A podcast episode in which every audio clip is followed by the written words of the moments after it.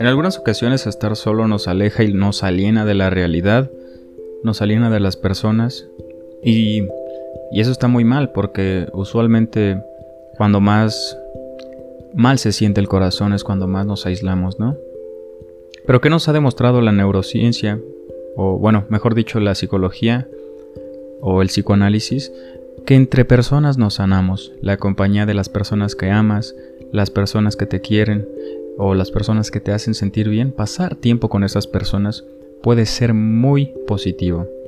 Esto lo saco de un psicólogo que al cual respeto y, y valoro mucho, que se apellida Mateas, me parece que es argentino, y les doy la fuente para que no me tilde de chapucero o impostor, y creo que mencionar fuentes de todo lo que hablamos o referimos le da certeza a, a nuestra palabra, porque yo puedo ir musitando cualquier tipo de cosa por mi boca que crea, piense o imagine, pero pues cuántas veces las hemos eh, contrapuesto contra otras ideas para ver si son ciertas, ¿no? Pero si la soledad mal encaminada tiende a ser nociva, tiende a lacerarte.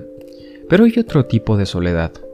Esa soledad donde compartes tiempo contigo mismo, donde te conoces, donde inviertes energías en leer, en aprender, ponerte a prueba constantemente. Hay cosas que podemos experimentar por nosotros mismos. Pero ¿qué pasa? A veces nos da miedo esa soledad y atendemos a caer a los brazos de otra persona que nos sane, ¿no? Esas personas lastimosamente no han aprendido a estar solas. Y bien has visto que hay personas que van de relación en relación en relación. No sé si tengan un daddy issues, probablemente, lo dice la psicología. No me hagas caso, pero cuando falta esa figura paterna tiendes a, suplir ese afecto en otros lados, ¿no? Pero es muy importante aprender a estar solos porque solos venimos y solo nos vamos al mundo. Nadie sufre por ti. La gente...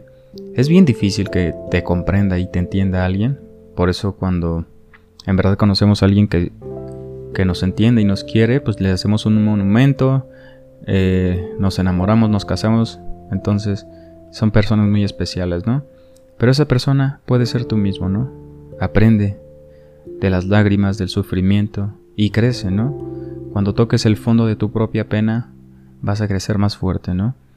Cada camino, cada error, cada circunstancia es un combate contigo mismo. No te sientas, ¿cómo decirlo?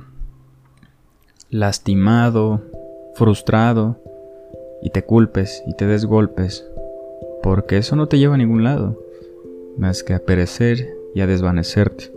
Simplemente aprende, que a eso venimos a esta vida. Muy buen día. No olvides que si te gusta este contenido, me sigas en mi Instagram, que así sería una forma de agradecerme y yo también te lo agradecería mucho para formar una bonita comunidad de personas sentipensantes. Te veo en arroba Tagore en Instagram y nos vemos en un próximo episodio. Me ha dado gusto estar contigo. Bye. No olvides que puedes apoyar este proyecto con una pequeña donación o suscribiéndote y apoyando cada segmento semanal. Te mando un enorme abrazo de bendición y nos vemos en un próximo episodio. Cuídateme mucho. Chao.